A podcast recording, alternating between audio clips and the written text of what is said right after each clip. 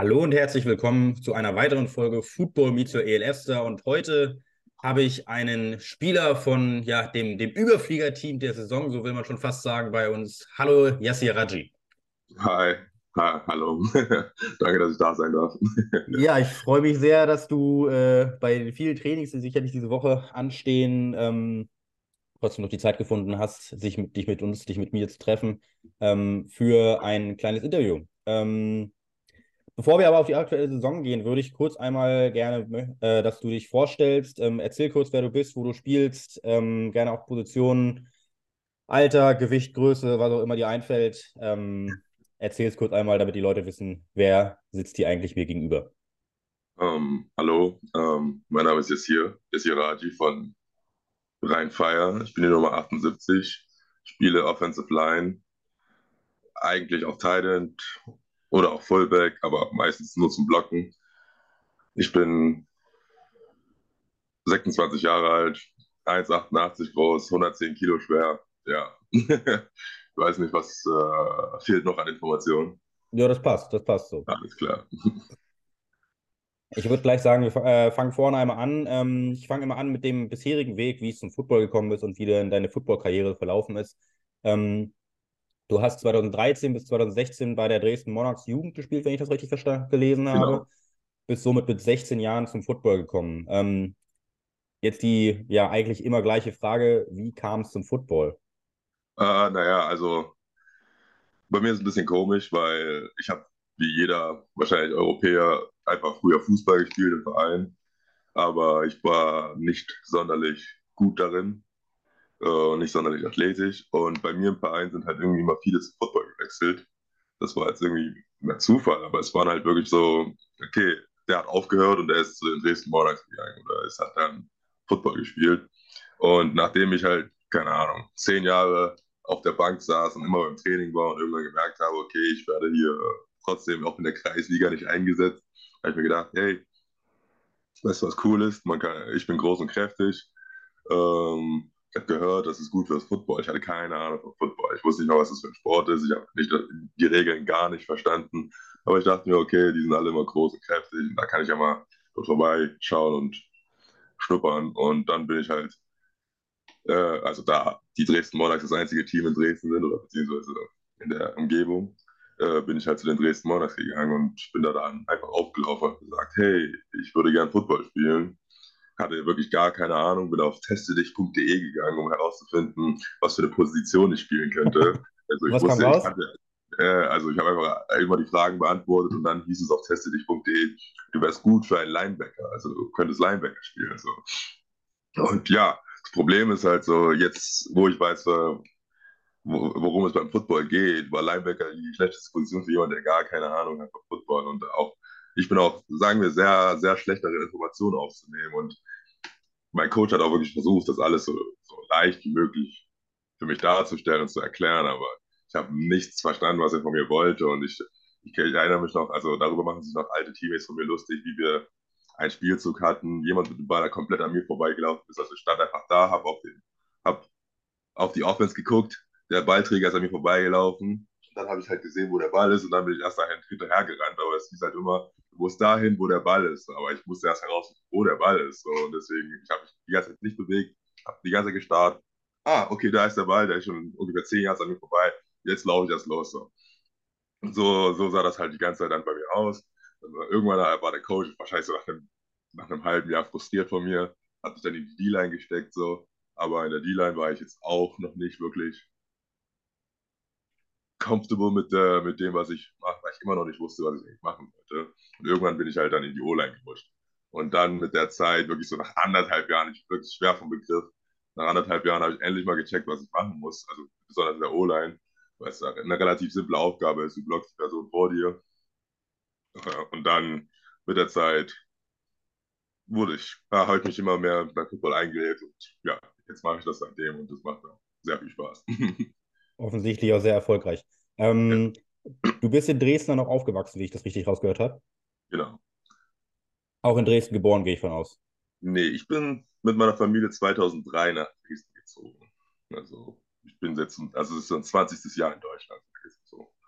Achso, wo, wo kamst du ursprünglich her? Ich komme ursprünglich aus Nigeria, also born Okay. and raised in Nigeria. Und da, also born and raised nicht wirklich. Geraced wurde ich dann in Deutschland, aber ja, wir sind dann 2003 äh, nach Deutschland gezogen, weil mein Vater hier Gastdozent an der TU war und dann hat meine Mutter hier angefangen zu studieren und dann ja, sind wir in Deutschland dann geblieben in dem Sinne. Das heißt aber, du hast die ersten sechs Jahre in Nigeria verbracht.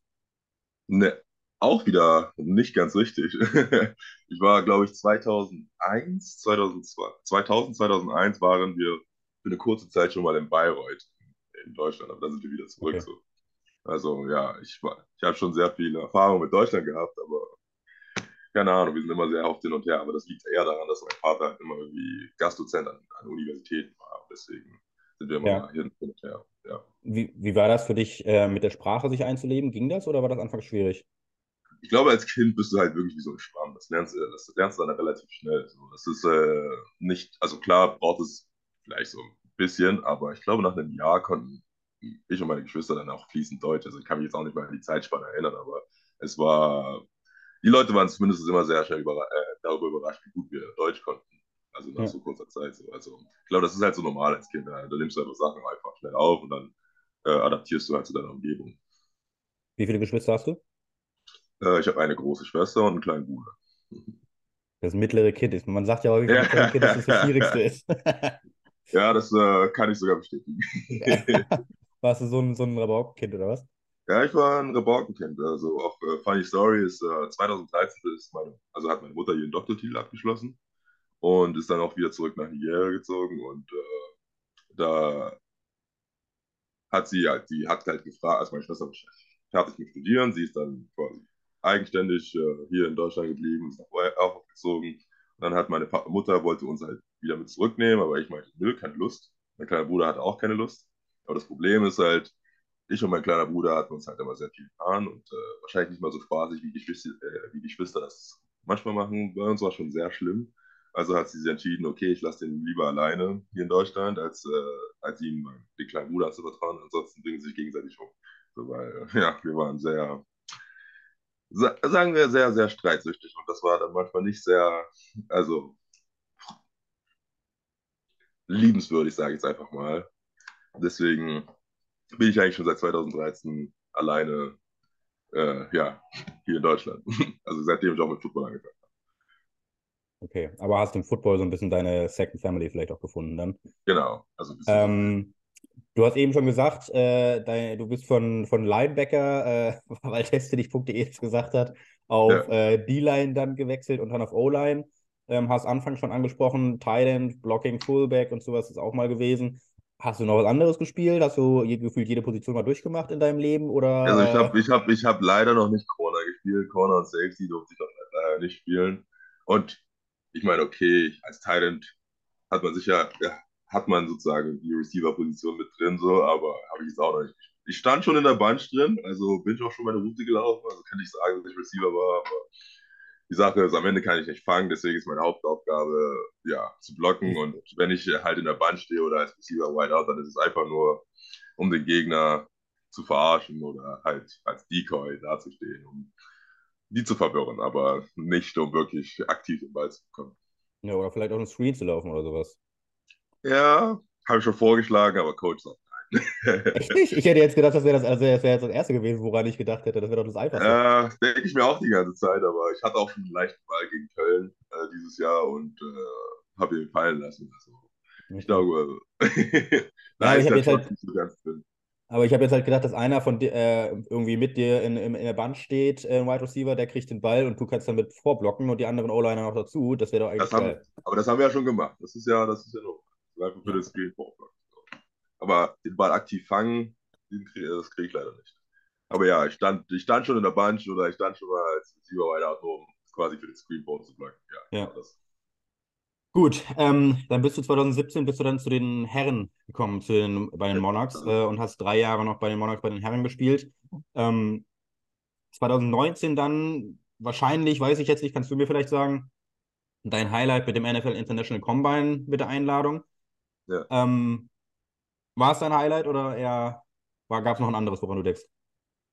Also, es war, es ist schon ein Highlight, dass ich 2019 zum, zum Kammer eingeladen bin, weil jeder will, will ja die Chance haben, quasi sich zu zeigen und zu, äh, der Welt zu zeigen, dass man halt gut genug ist oder zumindest einer der besseren Leute ist, um in der NFL eventuell im Practice Squad zu landen und irgendwas zu beweisen. Das Problem ist, 2019 war so einer meiner schlimmsten Saisons, in, also nicht von, von, von, Spiel her, sondern einfach, wie mein Körper sich gefühlt hat insgesamt so, weil da habe ich wirklich 150 Kilo gewogen. Mein Meniskus war schon seit 2017 kaputt und ich habe das wirklich alles äh, die ganze Saison äh, gespürt. Mein Hamstring war, also jeder Hamstring von mir wollte dreimal reißen, also ich hatte mich dreimal gezerrt, also mein Beinbeuger. Und als ich dann zum Combine eingeladen wurde, habe ich mich einfach fertig gefühlt so und dachte mir so, okay, hier kann ich, dadurch, dass es am Ende nur ein Leistungstest ist und die nur auf Werte schauen, ich jetzt nicht sonderlich groß bin, sondern, also zumindest für einen, für einen Footballspieler oder einen O-Liner, äh, kann ich da jetzt wirklich nicht herausstechen. Also ich habe mich gefreut, eingeladen zu werden, aber ich wusste, ich kann da nicht rennen, ich kann da eigentlich springen, ich kann da eigentlich fast nichts machen. Ich, ich habe jetzt alles mitgemacht, so, aber es war quasi für mich eigentlich die Hölle, da mitzumachen, weil mein Körper einfach komplett kaputt war und ich hatte auch dann direkt nach dem Combine habe ich mich, mich dann am Knie operieren lassen, weil das einfach sich nicht mehr gut angefühlt hat. Und ja, also wie gesagt, es war ein Highlight eingeladen zu werden, aber wirklich äh, mit hohen Erwartungen bin ich da rein und äh, quasi habe ich genauso performt, wie es auch erwartet habe. So, also da, die 40 ist traurig, äh, eigentlich jeder, jeder, jeder, jeder athletische Wert dort war sehr, sehr, sagen wir, fragwürdig. Aber du hast, das, du, ja. hast dann danach hast du ja dann angefangen, äh, ich sag mal, zu dem Körper dich aufzubauen, den du jetzt darstellst, äh, was genau. ja wirklich nichts mehr mit dem zu tun hat, wie es damals war. ja, ähm, genau. Hat das nur damit zu tun gehabt, dass du, ich sag mal, die Zeit hattest durch Corona oder äh, hatte das auch damit zu tun, dass das für dich so eine Art Weckruf war? Nee, das war wirklich, also mein Plan war es wirklich nach dieser äh, Knie-OP abzunehmen, weil, wie gesagt, ich habe mich äh, zwei Jahre lang, oder drei, 2017 bis 2019, nicht mehr gut im Knie gefühlt die ganze Zeit so. Und es hat immer blockiert äh, es hat, mein Körper hat sich echt nicht gut angefühlt 100, mit 150 Kilo. Und ich meinte zu mir, okay, du musst mal ein bisschen abnehmen. Und Corona kam in dem Sinne mehr oder weniger ganz gelegen, weil innerhalb der Saison, hab, äh, keine Ahnung, habe ich immer als Ausrede genommen, wieder zuzunehmen, weil ich dann sage, okay, ich muss so schwer sein und wahrscheinlich durch Corona hatte ich keinen Grund, meine Diät aufzuhören. So. Und ich bin halt, ich habe halt angefangen mehr zu, äh, ich mache das jetzt noch, ich bin ja so sehr paranoid, um meine Steps zu sammeln. Das heißt, ich habe angefangen zu sagen, okay, du musst da hier und da ein paar ein äh, gehen, damit dein, dein Knie einfach besser wird. Sicher äh, nach der OP halt an die Belastung schon wieder gewöhnt. Und dadurch, dass wir halt dann diese Corona-Pause haben, habe ich halt irgendwie nie aufgehört. Ich habe das dann mehr oder weniger als Challenge genommen, weil alle zugenommen haben während Corona, weil die Fitnessstudios geschlossen hatten und alles Mögliche. Und das war dann mehr oder weniger so eine Challenge, weiter abzunehmen. Immer, als, auch als ich als Kind mit Trainieren angefangen habe, habe ich angefangen, damit ich ein Sixpack habe. Und äh, habe gesagt, okay, weißt du was, wenn ich dieses Jahr schon kein Football spielen kann, dann kann ich auch dieses Jahr ein Sixpack bekommen. So. Aber mein Plan war es eigentlich nie wirklich so auszusehen, wie ich jetzt aussehe. Das war eigentlich in dem Sinne mehr Zufall. Ich wollte eigentlich nur auf 130 Kilo runter, einfach um, für, um mich ein bisschen wohler in meinem Körper zu fühlen, weil es halt 2019 äh, 19 ein bisschen übertrieben war vom Gefühl her. Und dachte mir, okay, 130 wäre ein gutes Gewicht, aber dann ist es immer runter und weiter runter, weil ich halt quasi äh, Healthy Habits entwickelt habe, wie zum Beispiel, dass ich, oder beziehungsweise einige würden sagen, dass ich schon sehr äh, fast krankhaft, wie besessen ich jetzt davon bin, mindestens 10.000 Steps am Tag zu kriegen. So. Und habe jetzt äh, meine Kalorien quasi äh, immer aktiv im Kopf, die ich zähle. Und das ist halt mehr oder weniger automatisch passiert, dadurch, dass ich immer kontinuierlich genau dasselbe gemacht habe. Mein Gewicht immer weiter runtergegangen, ich nicht mehr ganz so viel gegessen habe wie, wie früher. Und ja, seitdem sage ich mal, sehe ich so aus, wie ich jetzt aussehe offiziell dann erst seit der 2021er Saison, weil du halt innerhalb der Football-Saison einfach so ein Kaloriendefizit hast, was, was, man halt nicht weiß. Also früher hatte ich vielleicht auch das Kaloriendefizit, aber ich habe es da genauso schnell wieder reingefressen. So. Aber dadurch, dass ich jetzt aktiv darüber nachdenke, was ich esse und dann in der Football-Saison dann noch das Training und die Spiele habe, wurde ich dann plötzlich immer leaner und leaner und mir gefällt es.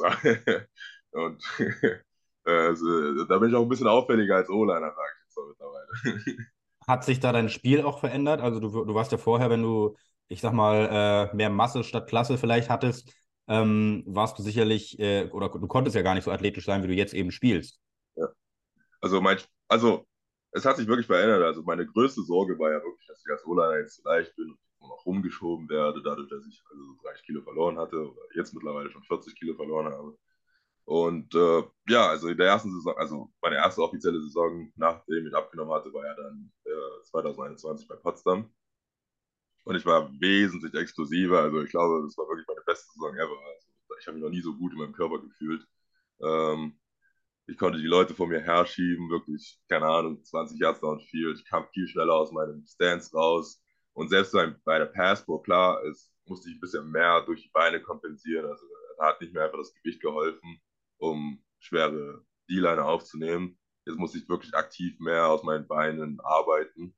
Aber es hat es, es war halt nicht, nie so, dass ich gemerkt habe, okay, ah, ich bin zu leicht geworden. Das heißt, ich habe jetzt einen riesen, riesen Nachteil. Leider habe ich mich dann 2021 dann richtig verletzt und äh, seitdem ist alles so, so lala, sag ich jetzt einfach mal. Bist du äh, in der Zeit dann, also wenn, wenn ich jetzt deine, deine Maße von damals mit äh, um die 1,85, 1,90, irgendwas dazwischen, wie auch immer, ähm, mit 150 Kilo sehe, dann würde ich als erstes denken, okay, wahrscheinlich eher ein Center. Ähm, warst du damals auch eher inside der Line oder bist du dann. Ähm... ich bin eigentlich schon immer, also nee, also in der Jugend war ich Tackle, aber ansonsten war ich, äh, seitdem ich bei den Herren bin oder seitdem ich dann gehe, bin ich schon immer Guard gewesen. Deswegen, ja, spiele ich auch, also dieses Jahr auch wieder Guard, nachdem ich letztes Jahr ein, äh, das erste Mal Tackle gespielt habe. Mhm. Okay, du hast eben schon angesprochen, 21, 22, um deinen Weg mal weiter zu verfolgen, Potsdam Royals. Ähm, das war dann wahrscheinlich wegen des Studiums. Genau, ich bin wegen des Studiums äh, nach Potsdam gezogen, weil ich da Lehramt angefangen hatte zu studieren. Und ja, da habe ich der Potsdam angeschrieben und gemeint, hey, habt ihr Lust, dass ich für euch spiele? okay, also du, das wäre meine Frage gewesen. Du bist, du bist auf die zugekommen und ja, äh, hast hast dann 21 deinen ersten Rushing-Touchdown und 22 sogar deinen ersten Pass-Catching-Touchdown ähm, gemacht. Ähm, 21 war ein äh, junger Herr, dein OC, den du jetzt auch wieder kennst, äh, Andrew ja. Weidinger. Ähm, du hast ihn da aber erst, zuerst kennengelernt. Genau, ich habe Weidinger quasi erst 2021 auch wirklich kennengelernt. Also, ja, der war halt der OC in Potsdam und keine Ahnung, er kam dann irgendwann zu mir und meinte, hey, Yassir, du bist ja gar nicht so schlecht im Blocken. Willst du noch was anderes machen als nur linker Guard spielen? Weil, ja, es ist einfacher, dich ein bisschen herumzubewegen, weil, ja, du bist einer unserer besten Spieler und es wäre gut, wenn ich dich hier und da bewegen kann, damit äh, ich eventuell bessere Laufspielzüge kreieren kann. So hat er es mir zumindest erklärt. okay, aber äh, das, das, war das für dich am Anfang ein bisschen, ich sag mal, überfordernd? Du hast selber ja schon gesagt, so, dass du äh, Schwierigkeiten hattest am Anfang, das, den Football zu verstehen, dass du am Anfang da so gedacht hast, boah, ey, hoffentlich kriege ich das alles hin, oder warst du direkt so, ja, geil, was Neues machen, ich will das? Ja, nee, das war, für mich war das so, ja, geil, was Neues machen, ich will das. Für mich ist es so, wenn ich, es ist wie neue Spiele. Also, wenn du mir irgendein neues Spiel erklärst, werde ich es nie verstehen, bis wir es wahrscheinlich 50 Mal gespielt haben. So, du kannst, mir irgendwie Monopoly erklären, ich habe keine Ahnung, was ich machen soll. So. Sobald ich es verstanden habe, dann habe ich es auch verstanden. Dann ja, I play to win the game. Also ich weiß jetzt auch, wie Football funktioniert, so, aber so viel wie bei zu Football gehört, hat es wirklich, wirklich anderthalb Jahre gebraucht, um das zu verstehen. So. Also da bin ich aber wirklich schwer vom Begriff. So. Aber dann mittlerweile kenne ich ja die Konzepte. Also klar, ich habe keine Ahnung von NFL-Coaching, sonst was, aber wenn man mir sagt, was ich zu machen, äh, machen soll, weiß ich auch, was ich mache. Ich, ich nehme das auch so, sofort auf. Ja. Ähm, du warst in beiden Jahren, warst du ja im äh, GFL All-Star-Team. Ähm, trotz deiner Verletzung äh, sicherlich auch eine, ja, ich sag mal, schöne Auszeichnung, dass man trotzdem, dass man verletzt ist, ähm, da, aus, äh, da ausgezeichnet wird, oder? Ja, also das, ich habe mich echt gefreut, dass ich äh, na, für sechs Spiele trotzdem ausgezeichnet wurde, da, weil ich echt, echt, also sagen wir es so, ich war dann sehr am Boden zerstört in dem Jahr, weil ich ja in dem Jahr eigentlich wieder zum NFL-Combine eingeladen wurde. Und das war natürlich meine Chance. In dem Jahr habe ich mich frisch und vital gefühlt, voller Energie, explosiver und alles Mögliche. Da kann ich beweisen, jetzt, äh, also ich, hab, ich hatte mich dann als Fullback angemeldet so und dachte mir so, okay, dieses Jahr kann ich beweisen, dass ich, äh, dass ich, dass ich zur NFL gehöre oder dass ich zumindest eine Chance bekommen sollte. Und dann zack, ist mein Knie einmal durch gewesen und dann war ich halt raus für den Rest der Saison. Da, aber ich war dann, also es gab dann so kleine Dinge im Laufe des Jahres, die dann mir zumindest trotzdem eine kleine Freude bereitet haben. Ich habe ja dann, ich war im GFL All-Star-Team und gleichzeitig war da in der Offseason bei diesem äh, EFI Review All Europe Team so. Und zumindest äh, war ich ein bisschen froh darüber, so, dass meine Leistung ein bisschen anerkannt wurde, trotz der Tatsache, dass ich halt dann, ja, der nicht mehr spielen konnte für, also der Rest des Weges und ich eigentlich nur eine halbe Saison gespielt habe. Also zumindest hat mir das so eine kleine Bestätigung gegeben, dass ich halt zumindest gut war für, also, aber es ist natürlich immer noch für mich so ein saurer Apfel zu, oder eine bittere Pille zu schlucken, dass ich halt, ja, dass es halt quasi meine Chance war, äh, eventuell in die NFL zu kommen, aber ja, das, äh, dadurch, dass ich halt dumm bin, mich entschieden habe, trotzdem weiterzuspielen und dann genau da mein, mein Knie dann halbiert wurde, sag ich so. ja, aber äh, ich sag mal, wenn man dich jetzt aktuell spielen sieht, dann äh, wer weiß, ob da nicht nochmal die Chance kommt. Also als O-Liner. Äh, ich hatte letzt, ich, ich, das Jahr, ich wurde schon dreimal eingeladen. Und äh, letztes Jahr ist das erste Jahr, wo die gesagt haben, nee, du bist zu klein und zu alt. okay. Echt zu alt jetzt sogar schon? Ja, ich bin zu alt. Und Ach, aber krass. auch anders sozusagen. Deswegen, äh, deswegen äh, habe ich mittlerweile so einfach mein Fate akzeptiert.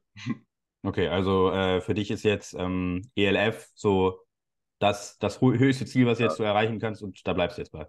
Klar, wenn ich jetzt irgendwie eine CF, CFL oder eine NFL-Einladung bekomme, sage ich sicher nicht nein, aber ich bin jetzt relativ realistisch und habe einfach Spaß beim Footballspielen. Das habe ich ja schon immer gehabt, so deswegen, deswegen habe ich auch 2021 weitergespielt und ich habe gesagt, ja, ich bereite mich jetzt aufs Combine vor. So am Ende macht der Footballspielen Spaß und da will ich jetzt nicht einfach von draußen immer zuschauen. So. Und hm, da ist mir egal, ob es jetzt äh, ELF ist, GFL. Selbst GFL 2 würde ich spielen, so, solange ich spielen kann, bin ich froh.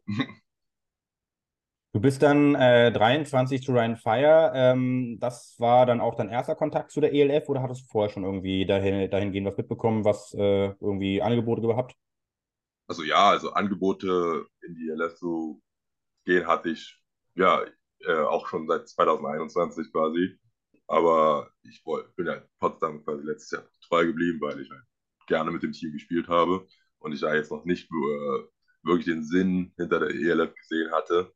Aber Weidinger hat mich auch schon, während er in Barcelona Headcoach war, die ganze Zeit angeschrieben und meinte, ey, willst du mal, willst du vorbeikommen? Äh, willst, du, willst du nach Barcelona kommen? Und meinte, nee, ich bleibe mal hier in Potsdam. Aber dann, als er dann dieses Jahr quasi äh, mit äh, reinfallen. Also ich hatte ihn auch letztes Jahr quasi garantiert, dass ich definitiv äh, nächstes, äh, dieses Jahr zu einem Team gehe, wo er sein wird. So. Natürlich dachte ich, der Barcelona, weil Barcelona ist cool und ist am Strand so. ja, aber die so jetzt ab im Pott, ey. So, so ein kleiner, so, so ein kleiner Mini-Urlaub. Und dann äh, signte mit rein. Ja, okay, ja. Das hatte gefragt, ja, ist Düsseldorf auch cool? Das, ja klar, Düsseldorf ist ja fast Barcelona. Ich äh, komme gerne zu dir.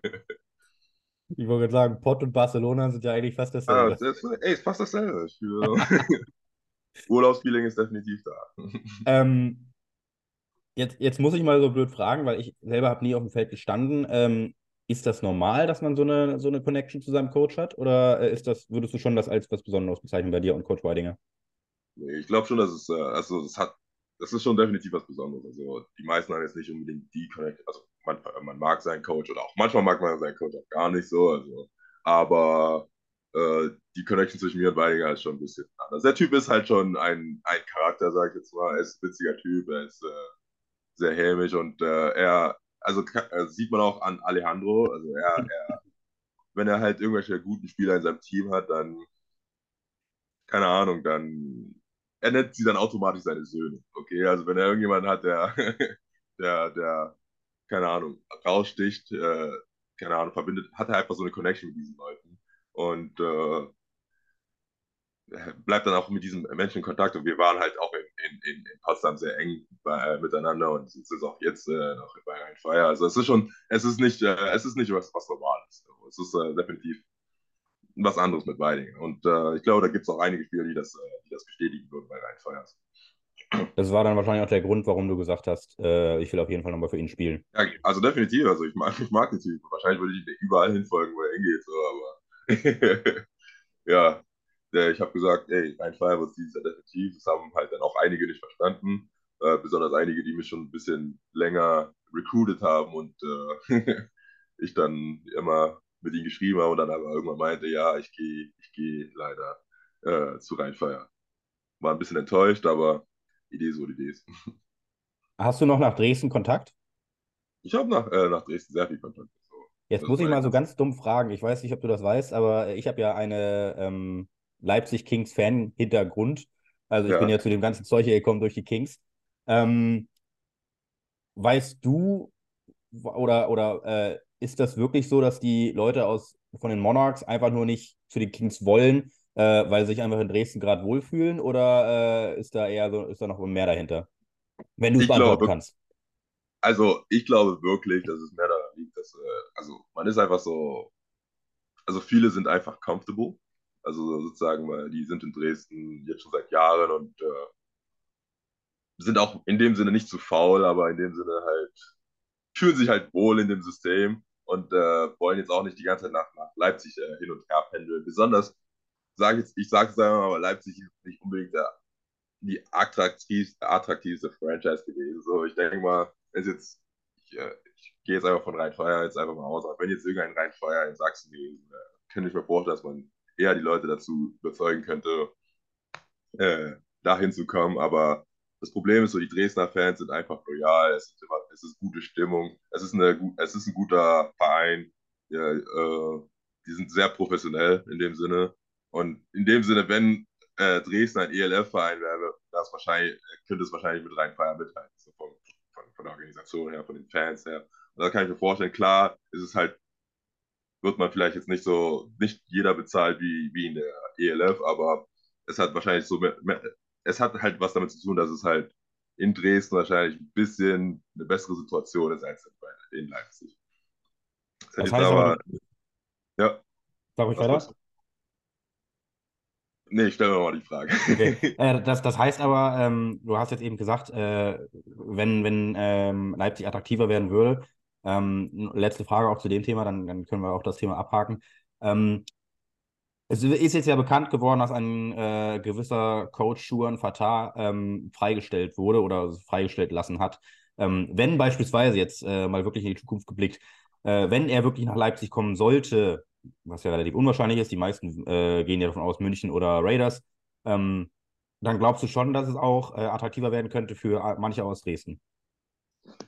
Ah, wie gesagt, also, also bei vielen aus Dresden weiß ich auch wirklich, dass sie, glaube ich, einfach Dresden einfach aus Prinzip nicht verlassen. So, das ist mhm. wirklich, äh, also die sind zum Beispiel jetzt seit zehn Jahren dort und äh, die haben feste Arbeit und das ist einfach, es, es, lohnt sich für sie nicht irgendwie, sagen wir, das, was man in der ELF bezahlt wird, irgendwie nach Leipzig zu, äh, zu pendeln hin und her so. Aber ich kann mir schon vorstellen, dass es halt, also da müsste wirklich einiges in Leipzig passieren, damit man jetzt wirklich das Vertrauen da, da rein hat. So, das ist halt, also man hat ja die, also auch allgemein, als bevor man jetzt das mit den ganzen, mit der Insolvenz gesehen hat, war es halt irgendwie, okay, die haben kein festes Stadion, man weiß nicht, wo sie genau trainieren und dies und das. Und das ist halt, das klingt halt für das Recruiting halt jetzt nicht unbedingt äh, sehr attraktiv. Also manchmal muss man halt dann den Leuten irgendwie was anderes anbieten, damit die, damit die halt wirklich dann darüber kommen. Und das ist halt das Problem mit Leipzig im Moment. Also klar kann es gut sein, dass es halt nächstes Jahr alles besser geklärt wird, aber es, halt, es, es gibt halt so Sachen, wo man dann ein bisschen skeptisch ist, wie ja, ein, ein, eine Franchise ist insolvenz gegangen. Will ich jetzt wirklich wieder dahin gehen? Will ich wirklich zu diesem neuen Projekt hin, sage ich jetzt einfach mal? Oder ist das auch schon zum Scheitern verurteilt? Ja, so, ja, ist, ich glaube, so eine Sache, die sich automatisch so im Kopf rein, äh, einkriegt. Deswegen weiß ich jetzt, kann ich jetzt nicht sagen, Schuan Fatah ist einer der besten Coaches in Europa so. Aber ich wüsste jetzt nicht, ob es, äh, ob da er jetzt den Unterschied machen würde. Da müsste wahrscheinlich wirklich, da müssten wirklich klare Sachen geregelt sein, wo die Leute dann ein bisschen so eine Vertrauensbasis äh, entwickeln könnten. Ja. Gut, aber kommen wir zurück zu dir. Äh, das ist ja der einige Grund, warum wir uns hier getroffen haben. Ähm, eine letzte Frage noch, bevor wir auf die aktuelle Saison blicken. Äh, du hast vorhin schon angesprochen, du bist wegen des Studiums nach Potsdam gegangen. Was studierst du oder hast du studiert? Ich habe Lehramt studiert, Englisch Lehramt. Englisch, mach, mach ja. Immer nur einfach oder noch ein zweites? Nee, nee. Ich habe Englisch und LER heißt das in, äh, Brandenburg. Das ist Lebensgestaltung, Ethik und Religion. Also quasi habe ich Ethik als Zweitfach noch studiert. so. Aber ja, ähm, äh, das Studium habe ich natürlich abgebrochen, weil, wie gesagt, ich bin nicht der Beste darin, Informationen aufzunehmen. äh, und jetzt bin ich halt bei Rheinfeier und äh, mache eine Ausbildung zum Fitness- und Sportkaufmann. was dir wahrscheinlich auch ein bisschen mehr liegt als äh, ja. das andere. Ähm, du hast äh, während deiner Zeit bei den äh, Monarchs warst du auch schon bereits Jugendtrainer. Ähm, jetzt äh, stellt sich so ein bisschen die Frage, hättest du, also welche Position war damals, hast du damals bekleidet als Jugendcoach? Also O-Line natürlich, also wenn. O-Line, gut, ja.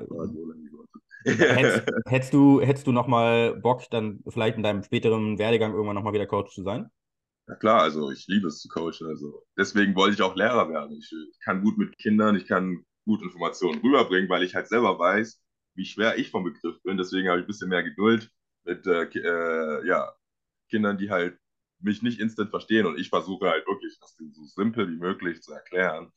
Das, äh, das ist halt manchmal das Problem. Einige, einige verstehen halt nicht, äh, warum Leute gewisse Informationen nicht sofort aufnehmen oh, du musst dieses Stunt machen oder was auch immer. Das Problem ist ja, wenn du Neulingen oder Kindern einfach erklärst, so und so, das musst du machen, werden die das nicht aufnehmen. Du musst es halt, ich weiß am besten, ich weiß am besten, wie schwer es ist, diese ganzen Football-Terms aufzunehmen. Deswegen versuche ich so simpel und leicht wie die darzustellen. Und keine Ahnung, es hat bei mir immer relativ gut funktioniert. Ich habe die U11 gecoacht, ich habe die U15 gecoacht, ich habe die U17 gecoacht und ab und zu noch die U19.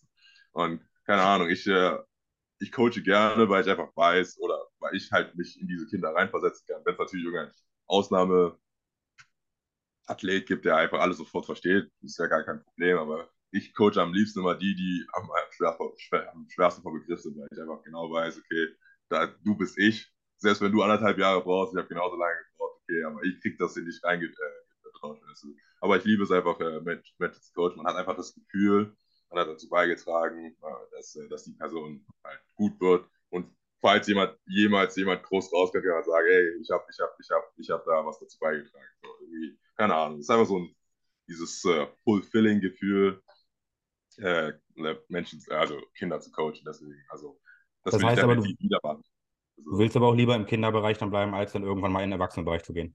Mir ist eigentlich relativ egal. Aber ich coache lieber Kids. Das ist halt so, ja, gibt ja mit Sicherheit auch Erwachsene, die schwer vom Begriff sind. Also. Ja, das def definitiv. Ich habe auch schon äh, äh, kurz die Prospect bei Potsdam gecoacht und da gibt es auch äh, Erwachsene, die schwer vom Begriff sind. Also es ist, äh, das äh, macht jetzt keinen Unterschied, aber wie gesagt, äh, ich habe ich hab da wahrscheinlich ein bisschen mehr Geduld als die meisten. deswegen. Aber Richtung. Definitiv, definitiv machen. Richtung Strength and Conditioning, da vielleicht dann irgendwann im Erwachsenenbereich anzugreifen. Ich meine, es wäre ja als Fitnesskaufmann wahrscheinlich prädisponiert ja, für. Das, äh, ich mach, aber das, das ist halt was, das, was ich allgemein mache. Ich bin halt gerne Coach. So. Also deswegen, ich gebe PTs, okay, ich, äh, ich coache Leute, wenn Leute mich fragen, hey, wie hast du abgenommen und das, erkläre ich das denen. Natürlich funktioniert das alles nicht immer eins zu eins, aber ich versuche es denen trotzdem zu erklären.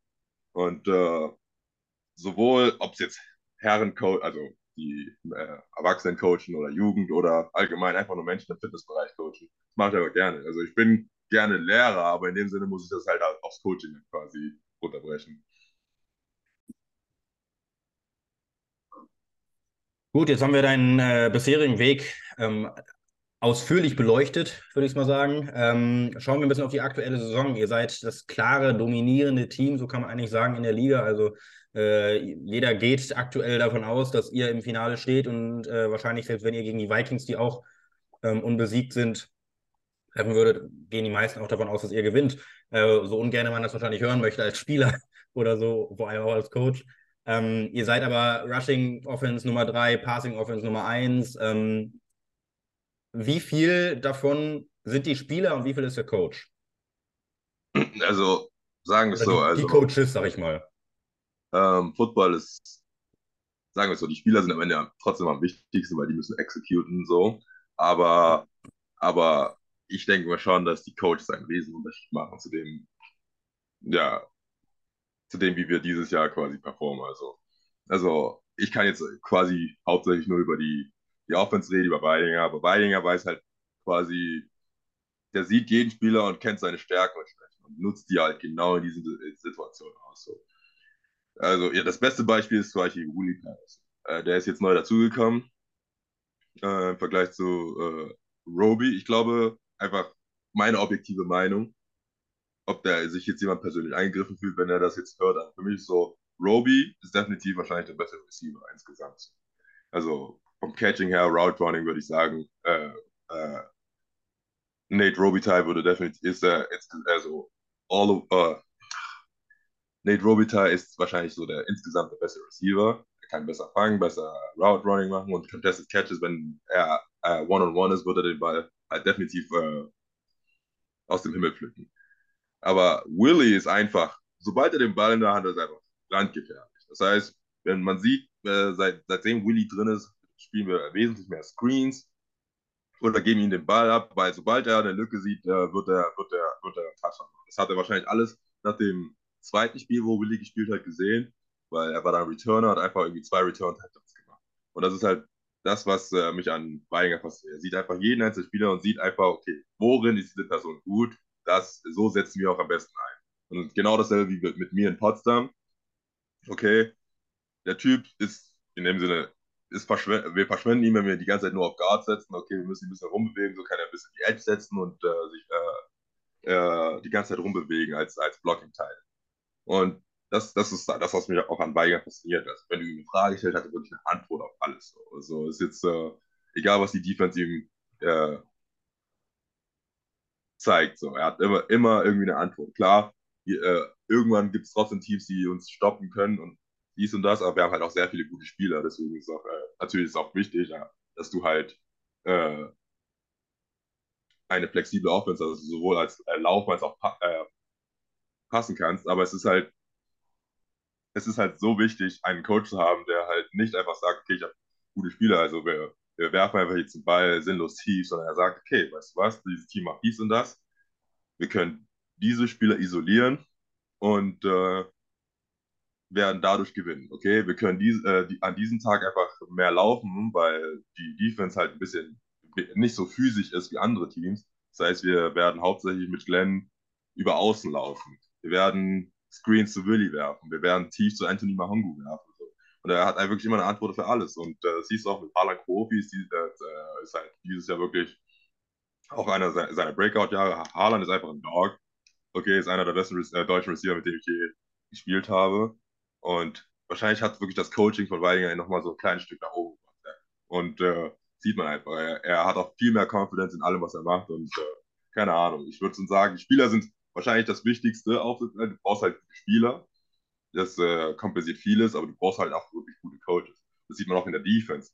Äh, ich habe jetzt viel, von vielen Rheinfeier-Spielern gehört, ja, letztes Jahr äh, standen gegnerische äh, Quarterbacks einfach zehn Jahre in der Pocket, wir hatten keinen Pass, das kein gar nichts. Und dieses Jahr sind wir einer der besten Defenses in der Liga, so mit äh, Richard Kent. Und äh, wir haben einfach wirklich super Coaches und Tom Sula ist sowieso der Beste, uns, äh, da, äh, uns fokussiert zu halten, dass wir nicht über unsere, dass wir nicht über das nächste Spiel hinausschauen. Dass wir einfach äh, humble bleiben, uns auf, ja, auf nächste Training fokussieren, aufs nächste, aufs nächste Spiel und nicht irgendwie sagen, ah, wir sind, äh, wir haben jetzt schon alles gewonnen, was wir halt nicht haben. Frankfurt ja. hat letztes, letzte, letzte Woche oder vor zwei Wochen echt knapp äh, gegen uns gespielt, selbst mit den Backups. So. Wir waren unkonzentriert, wir haben nicht gut gespielt. So. Und wir müssen halt natürlich versuchen, diese Woche besser sowohl offensiv als auch defensiv zu spielen, sodass halt nicht wieder so eins, ein Spiel entsteht, wo äh, ein Team uns schlagen kann, was uns nicht schlagen sollte, sage ich einfach mal. Okay, so, so, so arrogant, dass es auch klingt, so das einzige Team, das uns schlagen kann, sind wir selbst. Okay, weil wir unkonzentriert sind, weil wir halt von uns selber erwarten, dass wir schon, dass wir schon gewonnen haben. Und in solchen Momenten verlierst du dann halt gegen auch äh, gute Teams wie Frankfurt. Ja. Das wollen wir.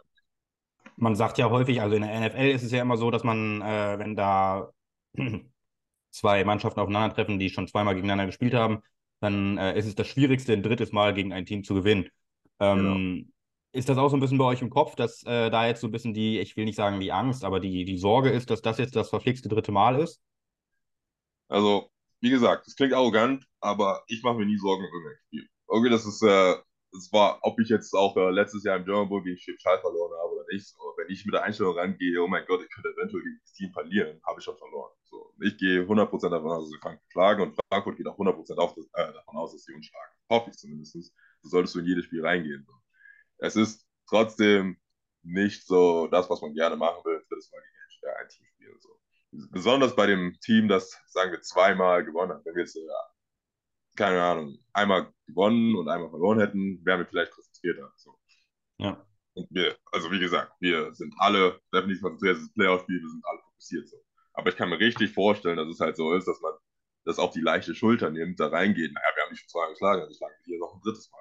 Aber mit der Einstellung dürfen wir nicht rangehen. Also am Ende ist Frankfurt ein sehr gutes Team, sehr gut gecoachtes Team. Und wenn wir die auf die leichte Schulter nehmen, kriegen wir halt am Ende den Sack voll und dann stehen die wieder im Finale. So. Und äh, das darf halt nicht passieren. Wir sind das bessere Team, nur wir können un uns schlagen. Und wenn wir halt, ich meine, es gibt einen Grund, warum wir sie bis jetzt zweimal geschlagen haben. Aber wenn wir sie jetzt auf die leichte Schulter nehmen, dann verlieren wir. Und das äh, darf nicht passieren.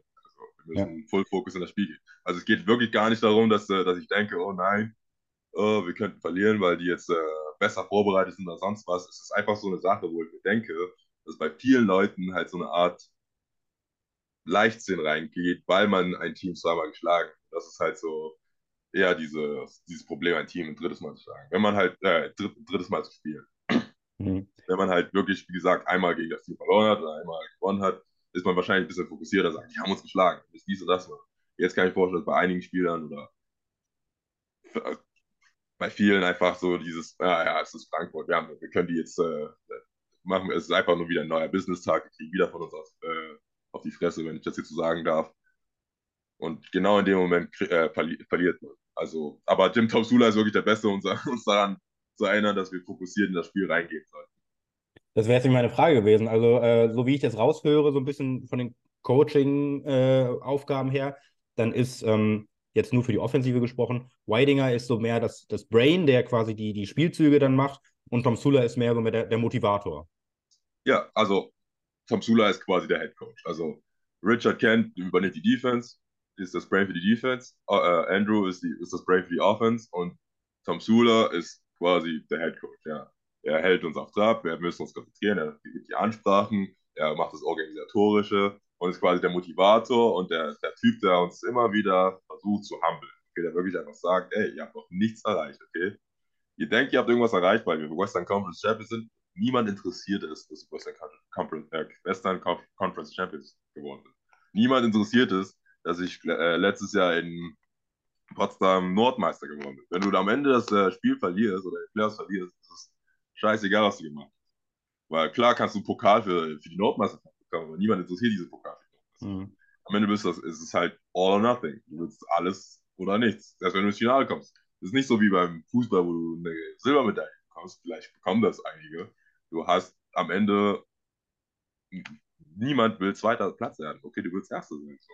Wenn du von mir aus wie in der Weltmeisterschaft noch äh, diese Bronzemedaille gespielt hast, hast du irgendwie noch so ein Gefühl von, ich habe ich hab trotzdem noch was geleistet. So. Aber der zweite Platz ist wahrscheinlich der schlimmste Platz, den du haben kannst. So. Deswegen, Tom Sula kriegt das wirklich hin und also ich brauche ich brauch diese, sagen wir, Motivation nicht, weil ich das am besten weiß. Oder auch äh, über die Jahre in Dresden auch immer weiß, okay, wir können ein gutes Jahr haben. Wenn wir jedes Mal gegen Schwäbisch Hall im Halbjahr rausliegen, interessiert das sowieso keinen. So. Deswegen, äh, ich glaube, das, das weiß auch jeder.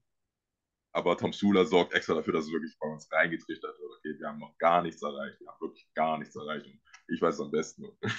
also nicht am besten, aber auch, ich denke mal, Jadrian Clark weiß es auch noch am besten, weil er auch so eine kleine Historie hat. Ich wollte gerade sagen, also. Deswegen glaube ich halt auch nicht, dass irgendjemand in dieser Einstellung das nächste Spiel geht oder auch ins Finale. Ist ja schön und gut zu hören. Und wahrscheinlich auch von den Stats her kann man sagen, wir sind wahrscheinlich das beste Team und die Favoriten so. Aber am Ende kann alles Mögliche passieren. Ich war, wir hatten die besten Stats in Potsdam, wir waren das beste Team. Wir, ganz vom Papier gesehen hätten wir Schwäbisch Hall schlagen sollen. Ja klar, hat sich unser Quarterback im Halbfinale verletzt. Trotzdem haben wir verloren. So, deswegen, deswegen. jetzt, jetzt will ich nochmal so ein bisschen auf diese Favoritenrolle auf, äh, drauf eingehen. Ähm, es war ja im Endeffekt schon vor der Saison, haben schon alle immer davon geredet, ja, ähm, Ryan Fire wird wahrscheinlich ein äh, Finale zu Hause haben, so ungefähr. Ähm, weil als man die ganzen Signings gesehen hat und auch eben die ganzen Coaching-Signings, nervt das auch so ein bisschen, weil das ja, so ehrlich muss man sein, also von außen betrachtet, alle sind ja, gehen ja davon aus, dass ihr ins Finale kommt und das Finale wahrscheinlich auch gewinnen werdet, würdet, wie auch immer. Ähm, nervt das, weil man dann das Gefühl bekommt, so ein bisschen, es wird einem ein bisschen was von seiner Leistung einfach abgesprochen, weil alle denken, ja, ist ja sowieso klar gewesen ungefähr?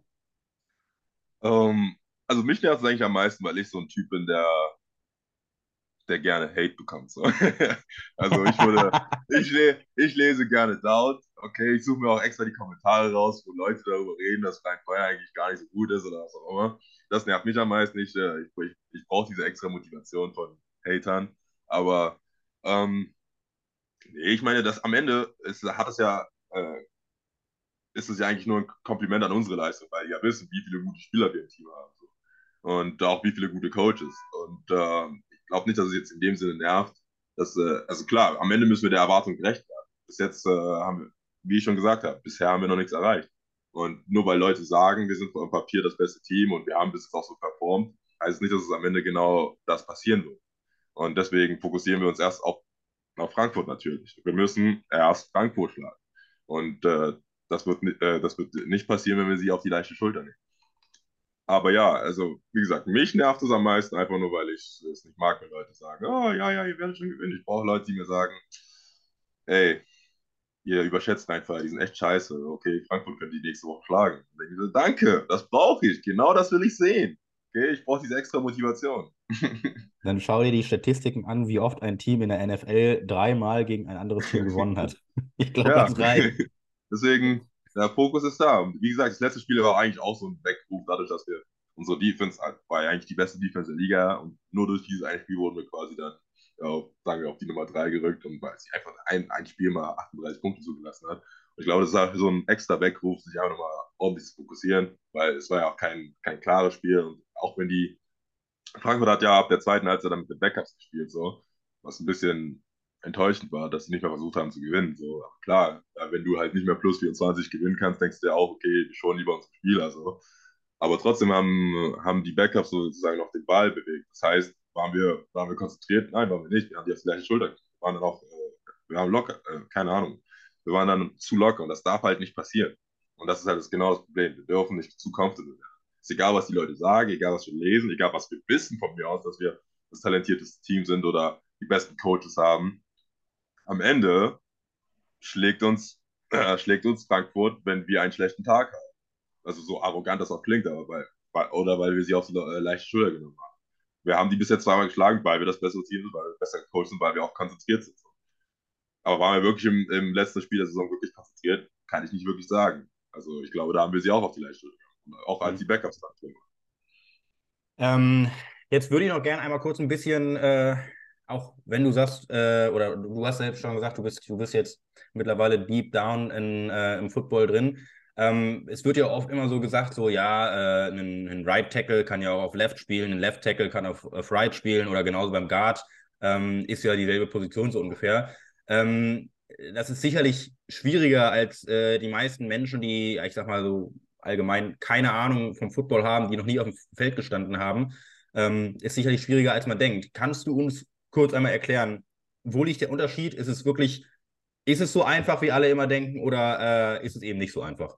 Nee, also das, es ist wirklich nicht so einfach. Also ich bin nicht umsonst linker Guard. Ich äh, betone auch, dass ich linker Guard bin. Klar kann ich auch rechter Guard spielen und rechter Tackle und linker Tackle spielen so. Aber am Ende ist ist es halt eine Sache von Muscle Memory. Okay, und wenn, kannst du nicht einem, äh, einem Linkshänder sagen, dass er jetzt plötzlich mit rechts schreiben soll es, es ist nicht ganz so extrem, wie mit, äh, mit welcher Hand du normalerweise umgehst, aber trotzdem ist es halt dadurch, dass du immer wieder eine Sache machst, äh, gewöhnst du dich halt quasi an, an diese Bewegung, diesen Bewegungsablauf. Und plötzlich dann quasi die Seite zu, die Seite zu wechseln, macht es halt trotzdem ein Stück komplizierter. Du wirst es trotzdem umsetzen können. Es ist nicht wirklich, also wenn du jetzt äh, nicht häufiger deine linke Hand benutzt, als Rechtshänder wirst du, wirst du gar nichts mit deiner linken Hand machen können. So. Aber, aber trotzdem ist es schon eine Umstellung, wenn du plötzlich die Seite wechseln musst. Ich versuche halt auch beim Training mehrere Seiten, also ich bin komplett fokussiert auf die linke Seite so, aber trotzdem versuche ich immer auf beiden Seiten quasi was zu machen, einfach damit ich, damit ich, damit ich das ein bisschen reinkriege. Aber es ist halt diese Muscle Memory im Körper drin. Und wenn du halt plötzlich die Seite wechseln musst, ist, ist man halt nicht ganz so gut. Das ist alles schon ein Leistungsabfall wenn Sven Breidenbach jetzt rechter Tackle spielen muss, ist das für ihn was ganz anderes. Genauso wie wenn, wenn Sven, einer der besten O-Line in Europa, linker, linker Guard spielen muss, ist auch für ihn eine komplette Umstellung. Er könnte das, wär, sicher. Das wäre jetzt meine Frage gewesen. Also, also ist es leichter von äh, jetzt von dir aus gesehen, von linker Guard auf linker Tackle zu wechseln, als auf vom linken Guard auf rechten Guard? Ich würde sagen, es ist einfacher vom linker Guard auf linken Tackle zu wechseln, als von linker Guard auf rechter Guard. Definitiv. Also, das ist meine Meinung. Einer könnte sagen, ein anderer würde sagen, es ist einfacher von Guard auf Guard zu wechseln. So. Aber das ist halt wahrscheinlich, weil ich halt quasi die Muscle Murray von beiden drin habe. Wenn du halt wirklich nur Guard bisher gespielt hast, würde ich, wenn du jetzt äh, Nick Beans oder äh, Jonathan Pepler oder Leander Wiegand. Leander Wiegand war letztes Jahr auch Tackle, aber spielt jetzt Guard. So. Also, ich glaube, es ist einfacher von Tackle auf Guard zu wechseln, weil du als Guard weniger machen musst, quasi. Aber äh, ich würde sagen, für mich ist es einfacher, auf der linken Seite zu bleiben, egal wo, äh, wo auf der linken Seite. Auf der rechten Seite fühle ich mich unwohler, fühlt, fühlt sich das für mich falsch an. Aber wenn du jetzt einen Guard fragst und der, der wirklich nur Guard spielt, der wird sagen, es ist einfach für ihn von linker Guard auf rechter Guard zu wechseln, einfach Guard zu sein. So. Aber für mich ist es einfacher, linker Guard, linker Tackle und dann irgendwas auf der rechten Seite machen. Das ist dann das ist sozusagen bei mir die Umstellung. Ja. Weil ich einfach diese Muscle Memory drin Ja, ja, also mit der Muscle Memory, das verstehe ich total. Also, das ist äh, sicherlich ein großer Punkt. Ähm, ja, das war im Endeffekt auch schon äh, das letzte, die letzte richtige Rubrik. Es kommt jetzt noch eine ganz, ganz am Schluss. Äh, das sind immer die zehn schnellen Fragen. Bei denen geht es darum, dass ähm, du versuchst, die Fragen möglichst aus dem Bauch heraus zu beantworten, also möglichst wenig drüber nachzudenken. Alles klar. Ich gebe mein ähm, Bestes. Bin ich gut darin. Können, also das heißt, das heißt nicht, dass ich ein Wort Antworten brauche, aber einfach nur, dass du möglichst wenig drüber nachdenkst. Also einfach nur, ähm, wenn du mehr darüber erzählen willst, wenn du irgendwie noch eine lustige Anekdote dazu hast, dann immer her damit. Aber ähm, initiale Antwort immer gerne einfach aus dem Bauch heraus. Was ist deine Lieblings-Gym-Übung? Deadlifts. Dead. Was ist dein One-Rap-Max? 300 Kilo bisher. Wow. Und was ist deine, äh, also wie viel gehst du in den Satz? Ähm, 260 für 5. Ähm, was ist deine Pre-Game- oder Post-Game-Routine? Meine Pre-Game-Routine ist, mich oberkörperfrei warm zu machen. okay, ist da ein bisschen Posing dabei? ist auch nur zum Flexen und den Gegner einzuschüchtern. das hätte ich mir schon fast gedacht. Und Postgame? Postgame, ich habe keine Routine. Bei mir ist Postgame, ich will so schnell wie möglich nach Hause und sterben. okay. Ähm, wer ist dein sportliches Vorbild? Ich habe leider keine sportlichen Vorbilder. Ich, keine Ahnung habe viele Menschen, die, die mich beeindrucken, meistens irgendwelche Underdogs, so Leute, die halt nicht. Ich würde sagen, wahrscheinlich, wenn ich jetzt das so sage, würde ich sagen Tom Brady. Einfach nicht, weil er jetzt irgendwie äh, ein Underdog war. Am Ende ist er, ist er trotzdem, sie hat er siebenmal den Super Bowl gewonnen, äh, Super Bowl gewonnen. ähm, aber am Ende war er trotzdem Pick 199. Keiner hat was von ihm erwartet, so. Und äh, jetzt ist er einer der besten besten Quarterbacks ever und wahrscheinlich äh, all time. Also ist nicht wirklich mein sportliches Vorbild, weil ich mag Leute nicht, die nicht athletisch sind so. Aber vom, vom Mindset her, das, was er accomplished hat, von wo er angefangen hat, ist, bin ich halt immer für die Menschen, wo, keine Ahnung, ich weiß nicht, wie das beim Draft funktioniert, aber wo Leute denken, oh, okay, der Typ ist eigentlich nicht so gut. Und dann beweist er genau das Gegenteil. Genau dasselbe bei Brock Purdy zum Beispiel. So. Ob Brock Purdy sich am Ende jetzt genauso herausstellt, weiß ich nicht, aber das sind so die Menschen, die mich mehr motivieren als die Leute, die halt sowieso von Anfang an, wo alle dachten, okay, das ist der beste Typ ever. Ja. Ähm, welches Reiseziel steht bei dir ganz oben auf der Liste? Japan. Weil? Weil ich ein Anime-Geek bin und äh, ab und zu mal nach Japan will. Und äh, ich mag die, die Kultur, deswegen werde ich definitiv okay. mal nach Japan. Äh, was ist deine Schuhgröße? 47. Crazy, bei der Körpergröße ist das aber richtig groß. Hä? Also eigentlich sind sie, ich glaube, 47 sogar noch eine kleine Größe. Also, bei 1,88 ja. oder sowas? 1,88, ja. aber ich weiß nicht. Ich weiß nicht. Viele beim ähm, Football haben riesen, Riesenfüße, deswegen. Ja, ja. Ja, ich, ich, vielleicht liegt es daran, ich hatte jetzt die letzten Interviews, hatte ich immer mit Wide, äh, viele Wide Receiver und sowas. Vielleicht. Ja. also die O-Line haben alle große Füße. Ich glaube, fast alle haben eine Größe, Größe als ich so. Deswegen. Ja, okay. Ähm, welchen Song hörst du als allerletztes, bevor du aufs Spielfeld gehst? Gar keinen. Also das, das, was in Umkleide läuft. Okay, also bist nicht so der, derjenige, der sich über eigene Musik motivieren lässt. Nee, nee, ich, ich, ich, ich höre gerne das, was äh, jemand, also egal was läuft, solange es äh, upbeat ist, höre hör ich es mir an, aber ich höre mir, hör mir nie Musik über meinen eigenen Kopfhörer an. So. Deswegen, entweder ist es draußen auf dem Feld, was die, was die DJs auch spielen, oder bei uns in der Umkleide. Okay. Aber keine Ahnung, ich äh, motiviere mich halt so. Lieber Run-Heavy oder Pass-Heavy-Game? 100% Run-Heavy. 100% Run-Heavy. Weil du die das Leute vor dir her... Frankfurt das, das letzte Spiel gegen Frankfurt war mein Lieblingsspiel. Weil du die Leute gerne vor dir herschieben willst, einfach. Genau. ich hab's mir gedacht. ähm, welchen aktuellen Quarterback aus der NFL würdest du gerne mal beschützen, unabhängig vom restlichen Team? Also aktuellen Quarterback. Ähm, jetzt mal, jetzt, also Russell Wilson. Ey. Russell Wilson ist eigentlich mein Lieblingsspieler in dem Sinne mehr oder weniger, auch wenn er jetzt äh, nicht mehr also zumindest bisher nicht so performt hat. Er ist ein bisschen corny, aber ich mag ihn. Deswegen, ja. Für ihn würde ich gerne spielen oder zumindest beschützen. Gibt es einen bestimmten Spruch oder irgendein Mantra, was dich äh, dein Leben lang schon verfolgt?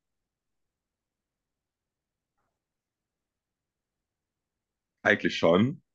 Aber irgendwie gerade habe ich das nicht auf Anhieb um, im Kopf. So. Ich, äh, keine Ahnung. Also, also das hat weiß gar nicht mehr, was mein, mein, mein also jetzt, wo du mich einfach so gerade fragst, habe ich es komplett, komplett vergessen. Irgendwas von wegen, die, die Letzten werden die Ersten sein, hätte ich jetzt irgendwie so erwartet oder sowas. Nee, es geht eigentlich um Eigenmotivation. Dass die, die einzige Person, die du enttäuschen kannst, bist nur du selbst und lass dich also quasi sowas in der Art, aber ich habe vergessen, wie, wie der Spruch gerade irgendwie. Ja, aber es ist ja... Wahrscheinlich dann direkt nach dem Podcast wieder ein, so. Wahrscheinlich. ist ja nicht schlimm. Ähm, Schauen wir auf die Ryan Fire Umkleide. Äh, wer ist das größte Firebeast bei euch? Das größte Firebeast? Also der Vor. Ah, ich. hätte, ich hätte ich jetzt erwartet. Wär, ja, also das wäre jetzt auch mein, mein Tipp Nummer eins gewesen. Ich wollte es nicht so in den Raum stellen, aber wer ist es nach dir? Ähm.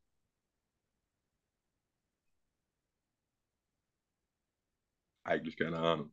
Also, ich, also wenn du jetzt äh, Sven Breidenbach gesagt hättest, dann hättest du mir aus dem Leben geschossen. Das hätte ich erwartet. Aber, also äh, nach, hier... nach dem Spiel in der Umkleide, also ab und zu gehen alle mal ab hier und so, aber ab und zu äh, ziehen wir uns einfach nur um und gehen. Also deswegen, äh, vielleicht Joachim Christensen, wenn er mal einen guten Tag hat.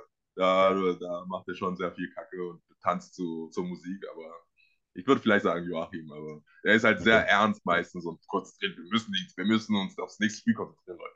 Okay? Haben noch nichts ich geschafft. Dachte, ich dachte, es gibt immer die 24-Stunden-Regel, wo man das feiern darf. Ja, Joachim ist immer super, sofort ernst. Aber ab und zu hat er mal seine Momente und dann geht er wirklich richtig ab. Also ich würde sagen, Joachim Christensen. Okay, alles klar. Gut, äh, das war's auch schon. Ähm, alles klar. Ich bedanke mich recht herzlich, dass du, äh, dass du mit mir hier die Zeit verbracht hast, ähm, dass du so offen warst im Interview. Ach, ähm, danke, dass ich da bin. Ja, sehr gerne. Äh, die, bei mir ist es immer so, äh, die letzten Worte gehören immer dir. Ähm, das heißt, ich verabschiede mich schon mal, sag schon mal Dankeschön. Ähm, bei den letzten Worten darfst du alles sagen, was du willst. Du darfst mich beleidigen, wenn du das willst. Du darfst irgendjemanden grüßen. Du darfst äh, was auch immer sagen. Äh, steht dir komplett frei zur Verfügung. Und ähm, ich sag schon mal Tschüss und danke fürs Zuhören. Ähm, the stage is yours. Also ich habe jetzt eigentlich nicht wirklich viel zu sagen. Ähm, aber an alle rein Fire-Fans, äh, ich wünsche, ich hoffe, dass ihr zuhört und auch am Sonntag das Stadion wieder vollpackt, okay? Denn ihr wisst, number 78 is gonna be eligible, okay? Und it's gonna be a beautiful day. It's gonna be a lovely day. Let's fucking go!